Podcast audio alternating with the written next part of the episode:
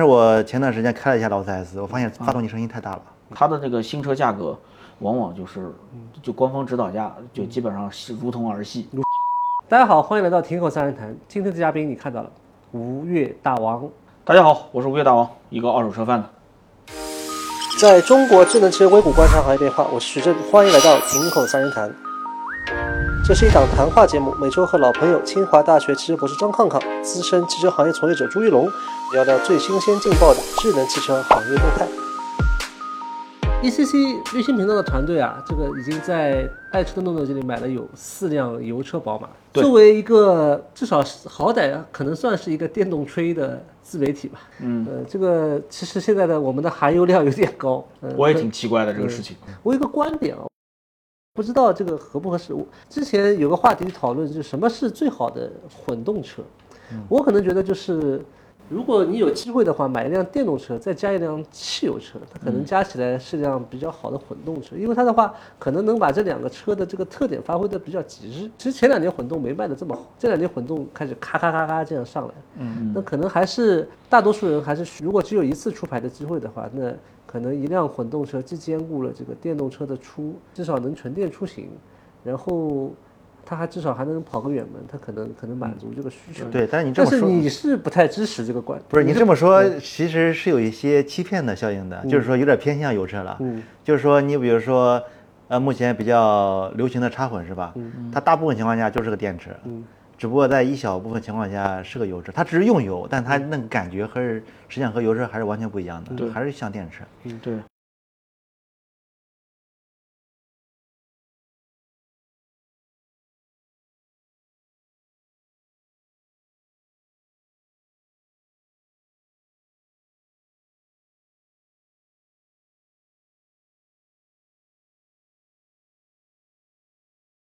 很多比较正常的家庭，其实他没有办法去买一个非常有代表性，就像你们开的那种呃非常经典的宝马的车型啊，他是不会去买这种车的，他是买一个很普通的汽油车，也没有什么驾驶乐趣，就是日常代步而已。所以你觉得这种混搭，我也觉得不是很现实。但是康博的观点呢，我也不太同意。嗯，因为我们接触下来，很多的普通家庭、普通人，大多数还是只买一台车。嗯，他实际上是既羡慕人家电动车的低成本，又担心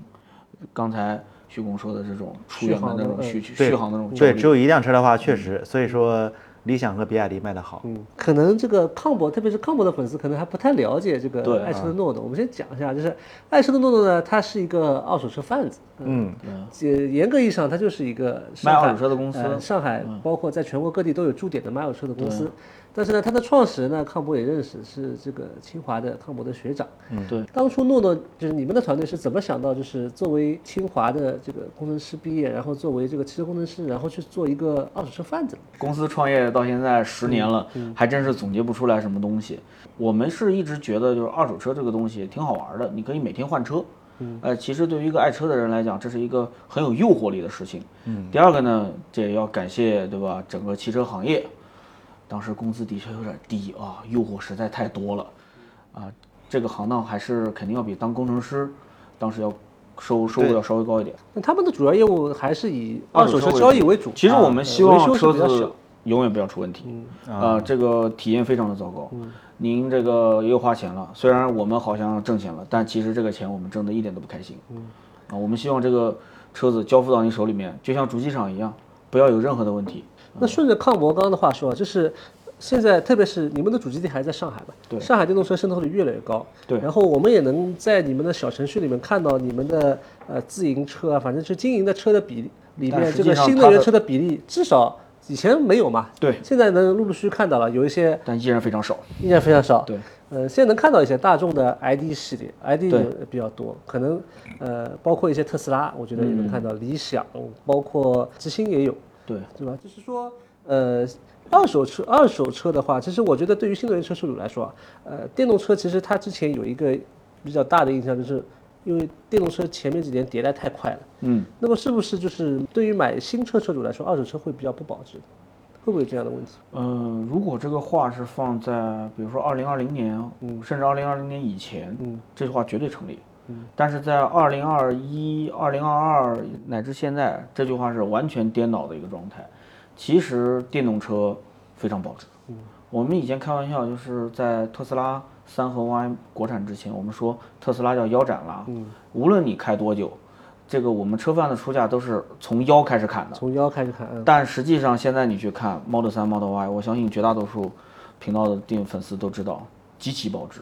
啊你说的保值率是针对于它这时候售价，还是它除以它买车的时候价格，还是除以当前的新车价格？除以它的新车的价格，新车实际成交的价格。实际成啊，交所以价说这保值率的前提是以电车的新车价格下降是为基础的。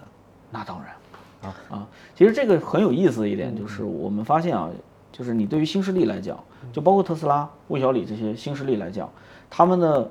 新车端的价格是不太动的，但它的二手车的价格呢是非常紧贴它新车的价格，而对于传统厂商来讲，它的这个新车价格。往往就是，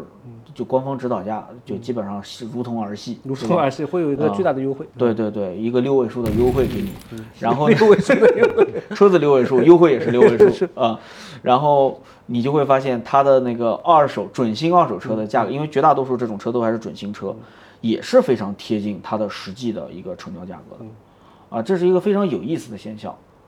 哎，那这里其实可以提起来一个非常典型的事情，就去年特斯拉十月和十二月有两次价格跳水，所以说对于那些当时买的特斯拉车主来说，这车非常不保值。嗯，但是对于你作为一个市场的从业者来说，特斯拉的这个二手车价格突然间变得比较保值了，对吗？嗯我我这个我不同意你的观点啊，因为因为新车价格下降了呀，你一出保值率不就高了吗？因为对于那些车主来讲，就所谓你说的那个稍微吃亏一点的那些车主来嗯就讲就某，种人家之某前种是赚蔬菜钱的，人家之前是赚钱的，不是，就是十月份买的嘛。呃。刚被 割下来的那是那段蔬 菜，这个我得捋一捋啊，就是大概是去年的九月份之前那段时间，特斯拉的价格应该是属于自己嗯往的上高位呃，对嗯它是一个大家都是都是看涨的一个趋势。对，那个时候有一个生意叫卖订单，哦我那个群里倒是确实有一个叫高总买了个嗯 Model Y，最后卖的时候好像就是原价卖的，开了半年。呃，对，我们还有就是赚钱的用户，啊嗯，他就是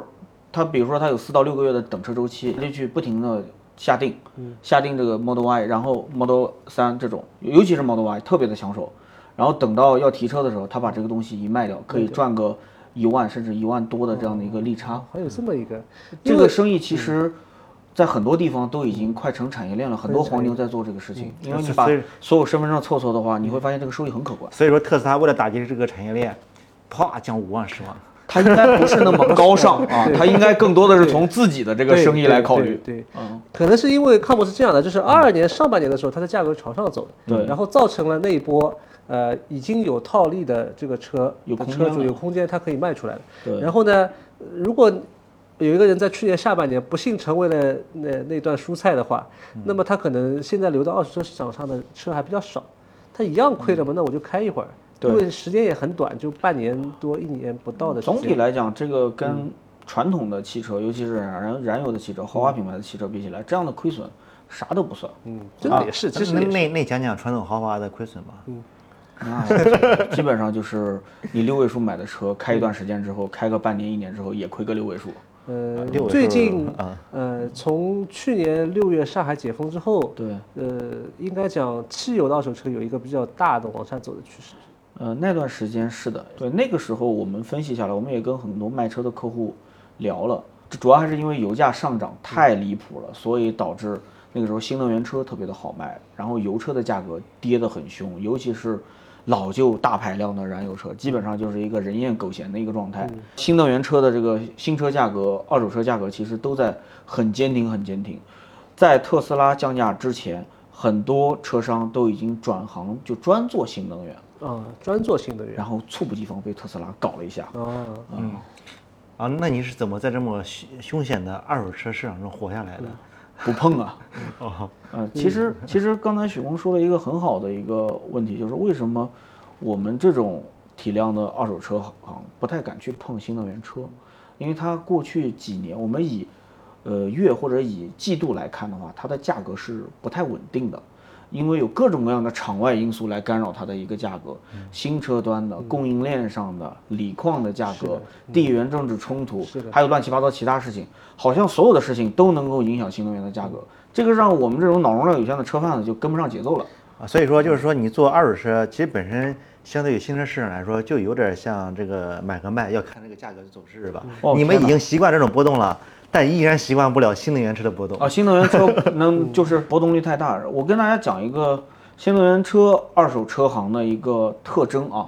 就是他们的抗风险能力呢其实是比较差的。一个我们讲正常的一个二手车，它的一个毛利率空间可能在百分之五到百分之十这个样子，呃，可能更偏向于百分之十左右。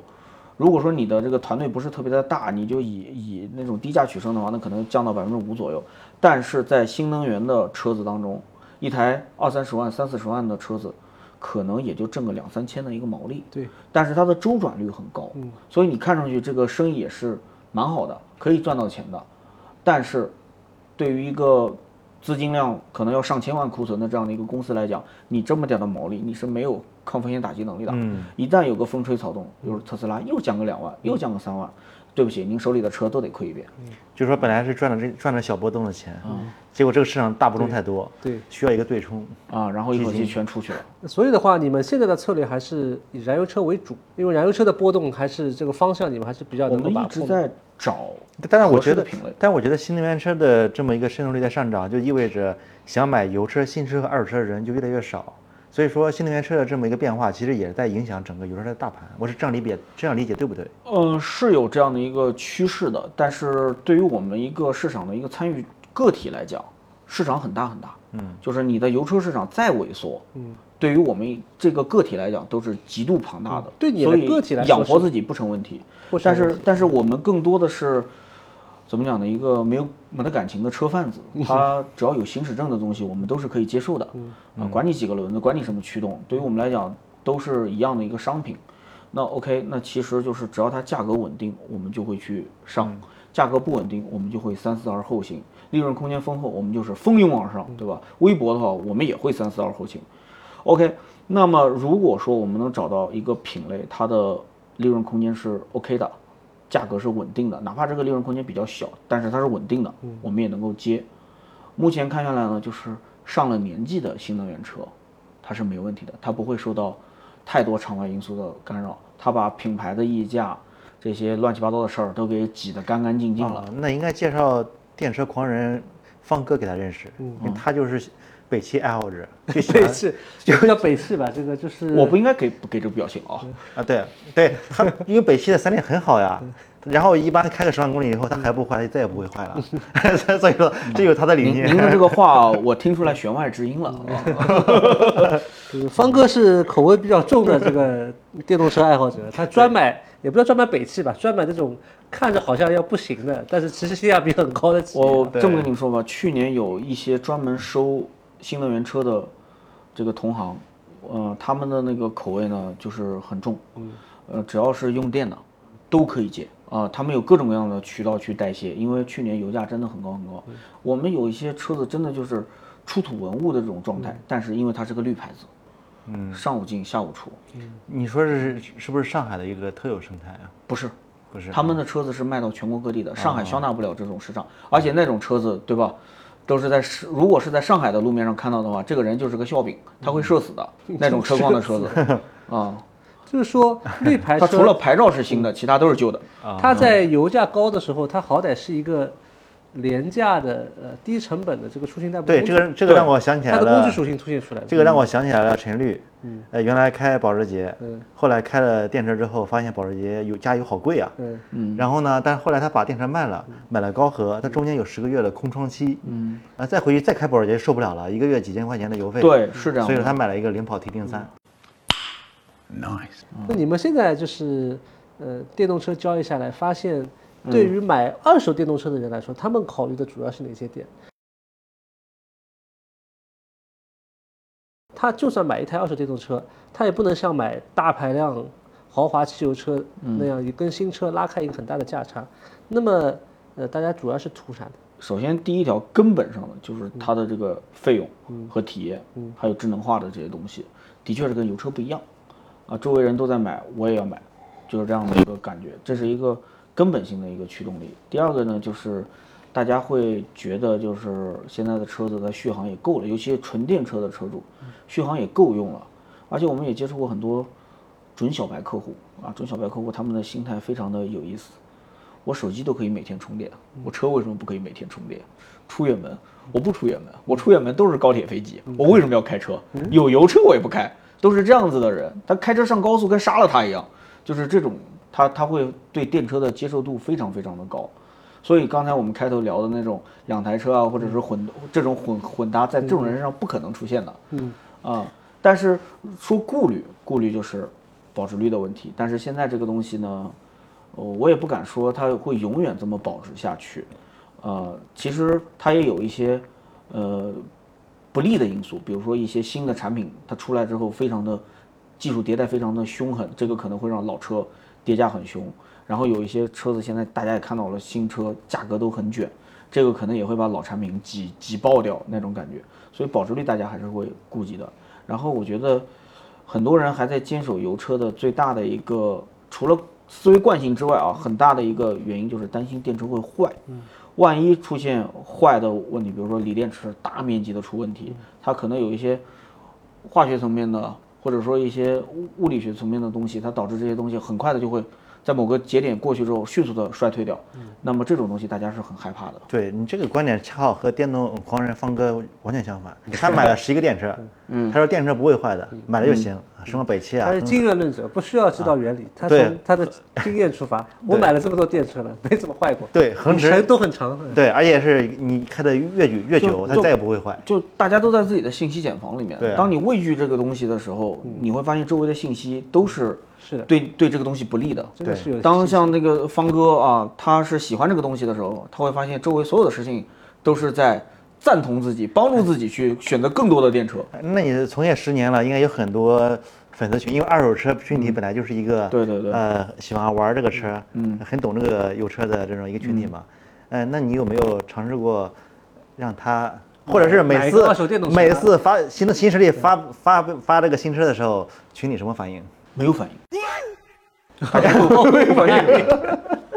就好像对吧？某个传统车企发了一个油车，康博有什么反应？嗯没有反应。啊，就是说现在他们无论发油车新车还是电车新车，他都没反应是吧？他们只关注二手车。。对于二手车，尤其是硬核的，天天都在研究这些东西的嗯玩家来讲，新车是另一个世界的东西啊，另一个世界啊。对，啊，就就和对我来说，二手车是另外一个哎，世界的我们东是西另外一个世界的东西。对，就是我的那些粉丝、电动车主，他们的车还没有到成为你的客户的那个时代。哎我希望他们赶紧成为我的客户，谁会嫌客户少 呢？啊呃，谁会嫌客户多啊？就像隔壁城市如果上了一个很性性很有性价比的楼盘，其实这对你来说没有什么关系，因为关你我不屁会事对啊它再有性价比，它也跟你没有关系，你不会为了一个楼盘性价比搬到另一个城市。或者哎，还有你作为一个从业者，你有没有考虑过越来越多的这种，呃，车的公司开始推出官方二手车的这么一个呃服务，对你们的事业有长期来说有没有什么影响？因为他们推出这个服务之后，他们可能不为了赚钱，可能为了托起自己的新车价格。我觉得主要是这样的，它的官方二手车只是把帮助客户把他手上的客户手上的车收掉，嗯，然后客户还是去买新车。他收掉之后，他其实并不一定是自己吃下来，他可能也是最后交给二手车市场。 对，我们啊交也给他参与其中，就是让他们参与他们跟其中我们不是竞争关系，嗯，他我们是他们的帮凶，可就是能嗯您反而去给那边置换一些车子，嗯康博去置换一些车子，很有可能落到我们手里了啊，就是就是这样说他收了车之后，他还是要推上市场，呃对吧？他不是说小鹏或者蔚来把这个车自己又拿不是去竞争关系，对谁家底那么厚啊，藏那么多车在家里，对他还吧是？要又不推向生利市息场，嗯，对。而市场的话，还是需要他们去去帮助这个厂商去寻找这个市场。但是的确有一些厂商，有一些新势力，真的是钱多，他就一直 hold 着这个东西，哦，是吧？啊，对，就是他们的车子的行情不是由市场决定的，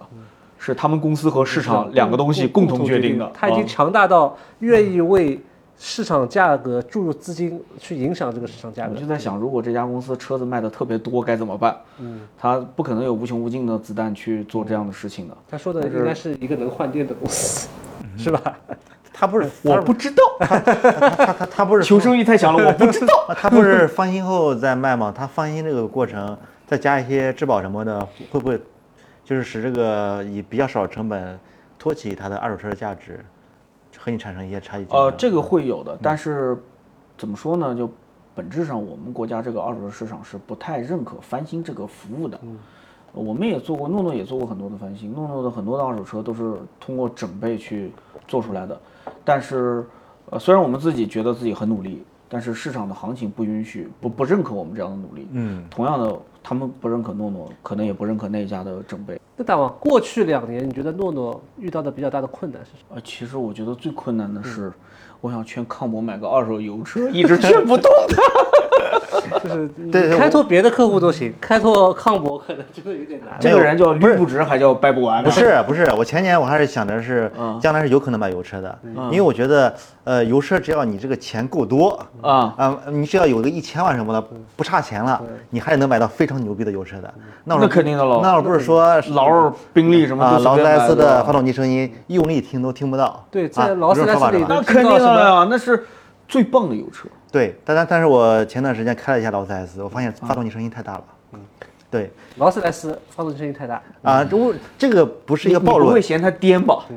那发动机都抖动你这个倒不颠。啊！嗯，二还有幺虽虽然大，但挺好听的，嗯，挺好听的，嘟嘟嘟嘟嘟嘟。谢谢你给油车留了最后的一丝 尊严啊！啊，对，然后呢，这里就让我想到一个问题，就是大家不都是说那个理想的增程嗯嗯车，对，呃，听不到那个发动机的震动和噪音嘛？我就是觉得那个非常呃 OK。但但是我那个群里面纯电车主他能听到的，而且觉得很明显。啊、但是呢，如果这个人他以前只开油车，他是呃听不到的。很能接受。我对那个东但西但这是里一我要点，一但这点里我困要扰都看没一有。下，就是我觉得理想 L 九它在纯电状态下的声音比劳斯莱斯还要好，所以理想还是挺谦虚的，因为劳斯莱斯五百万以上呀，嗯是吧？但是，一旦进入那个增程器，想起来就是说，呃，如果你以前开惯了纯电，你是能够明显感觉到，不是说受不了，我是觉得人人可以受得了的，但是嗯能感觉到。这个其实，呃，嗯，是一个普遍想法，而且我之前还想到一个两三年前的一个 good 阶段，嗯就是那个丰田的混动，对，丰田的混动，嗯，它本质上它在无论是你在起步的纯电状态，还是在你那个混动状态，它的 NVH 都是要比燃油车要好的，因为它发动机工作状态更好嘛。嗯。呃，但是呢，有很多那个混动的丰田车主，有凯美瑞的，也有卡罗拉的，就说你我怎么感觉比油车的还要响呢？但后来人家拿分尾一测啊，就是就是比油车轻一点，但是呢，会就有一个主观，就是说起步的时候是纯电，你又开惯了，习惯了安静的情啊，况，嗯情况安静，突然间发动机起了，受不了了，说怎么那么吵？我自己也就是跟你一模，就是你嗯说丰田的那一段，我是非常同意的。劳斯莱斯那一段，因为没有生活经验，我就不知道了。啊 那个丰田的，其实不仅是丰田，到雷克萨斯也是。我一直觉得雷克萨斯的混动的车型，它的最后启动的那一瞬间，燃内燃机启动的那一个瞬间是非常的坏心情的，因为之前都是非常安静的一个状态，而且。你不觉得它可能真的就是稍微高那么声音大了那么一点点？对就哪怕是到呃像 iOS 六百 H 这样的车子，到 X 四五零 H 这种很贵很贵的车上，它的这个运运行的品质其实并不比呃什么 CT 两百或者 Prius 来的要好太多了。好太多。嗯所以我一直觉得这个是稍微让我有分裂的是地不方是。它逼着发动机在高效区间工作？但是这个区间的 NVH 其实被牺牲掉了一呃，点。我看了一下数据流，应该在两三千段，两三不低千的段，嗯那个不低的，反正总而言之，我觉得 NVG 是一个非常主观的事情，对包括人耳对于分贝可的能那就是我们个的一个敏感阈值度敏感度也是一个非线性的，包括非对频率啊，对对频率的对对敏感度是不一样呃的。对，所以说这里其实想说的是，呃，这种增程车的一种成功，就是说，因为大部分的车主他还是油车车主，嗯他到了那个增程车主上之后，就觉得你纯电和增程状态差不多，因为他一下子改进那么多是吧？嗯觉得差不多。就网上我们看到那些骂理想增程器的人，可能都是借理想过来开的。不是，真正买理想的人，他并不并不在意这个东西。呃，就是说开关的纯电的还是少数，太少了。对对对，但其实那个理想 L 九和 L 八在这个郑 NVH 专家郑博士那里，郑博士巴顿那里，它是比呃七系 A 八嗯，呃都要好，呃和那个奔驰 S 是基本上在一个就档理次。想的综合产品力，我一直是非常认可的，不仅我认可，二手车市场也认可。这就是我们刚才说新能源车那个保值的问题。如果说你把理想拉进来的话，它绝对是吊打所有绿牌子车的。就是把这个混动车拉进来的话，它的保值率很可怕的。对，所以说一个成功的策略，并不是说，因为咱们现在在走向一个电动化时代，是吧？对。你这个电动化之后，先不考虑成本什么的，就是至少从 NV 区从 NV 区的角度来说，它提升很多的。对。呃，那么一个成功的产品策略，也许不是说，如果说以前油车是六十分，嗯，一个成功策略，也许不是说一下做九十五分，嗯，我一下做七十分，我比你便宜，嗯，呃，那可能是一个非常成功的，嗯，因为对于那些之前体验六十分的客户来说，他到七十分是一个显著提升，对，呃，而且他他也没有机会，都很忙嘛，谁会去天天试车？他也没有机会去试九十五说得我分们的悲催啊。啊， 呃，然后呢，你想想，那他觉得很大提升，又便宜几万块钱，那他就会买这个车，对是吧？这就是一种成功的一种产品策略，是市场成功。但是对你像我的话，因为我体验比较多嘛，我还是希望能买更好的车。嗯但是能一步从六十分跨到九十五分的那些产品啊，说句实在话，先驱别先烈了，市场上可能不认可它嗯不一定能付接受嗯出啊那么多的成本。因为它对别的地方肯定会付出很多，对对对对对，是的，就算成本不付出，它别的地方那成本基本上是要付出的，肯定是要付出的，对，这个是躲不开的。那基本上就是说，呃，当然理想带开了一个品牌的市场。那后续的话，可能之前我们说国民的车是哈佛嗯 H 六这样的车，但最近几个月我们也可以看到，在插电混动的这个市场，在十几万的 S 呃紧凑级 SUV 啊，这个银河 L 九刚刚上，嗯，然后哈佛的骁龙，银河 L 七，啊，说错了，对对，银河 L 七，然后哈佛的骁龙，还有这个比亚迪新款的这个宋，然后还有应该还有别的很多品牌会集中在这一块，然后打这一块，可能也就是我们刚刚说的这个，它把这个某一块地方的这个这个这个体感，包括 NVH，包括纯电的体验做上去了，那价格呢又没有上去太多，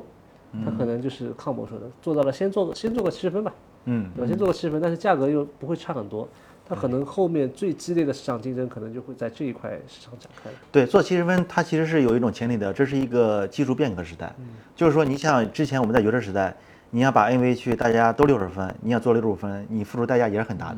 是吧？现在的话，你把它换成电机之后，一下子就做到了，就是说我既然都能获得技术红利，我去找那个最成熟的，呃，成本也相对比较低的技术，对，然后呢，呃，获得一个。相对于原来的技术路径，一个显著的一个提升，这可能是一个比较好的一个路径。你步子迈得过大，你只会讨好发烧友。你就比如说发烧友只是你用户当中的一个小群体。你就比如说，我举个例子，就说至少在油油车时代，嗯比亚迪肯定不是以这个底盘、或者是说驾驶质感操控，嗯呃，那啥的。但是你像它到了 DMI 或者是 EV 之嗯后，它大家就是说，我也问了一些用户啊，他会觉得比亚比亚迪的车很好开，对为什么呢？因为我至少我的这个呃动力非常线性了，也也非常的敏捷了，对而而且速度也快了，就是说这是由技术红利带来的一个巨大的一个提升，就以就就可以让它的其他的一些小短板呢，让它能好够像不明显可以接受啊嗯。对你让我那么爽了，我还在乎你那些东西吗？就现在的比亚迪开着感觉跟以前的比亚迪真的是很不一样了。对，所以说另外一个品牌，你像领克一直比较强调这块儿是吧？对。但是又被人按着不让造纯电，然后就就是好像就是丢失了这么一个红利。对，是的。那今天我们就聊到这里。在中国智能汽车硅谷观察行业变化，还有什么你觉得有意思的人想请来这个座位跟我们一起聊聊的话，欢迎在弹幕评论区告诉我们。我们下期节目再见，拜拜。拜拜，买宝马油车找诺诺。嗯，来一个小小的广告。嗯，我希望康博能尽快买一辆二手油车，那个我就功德圆满了。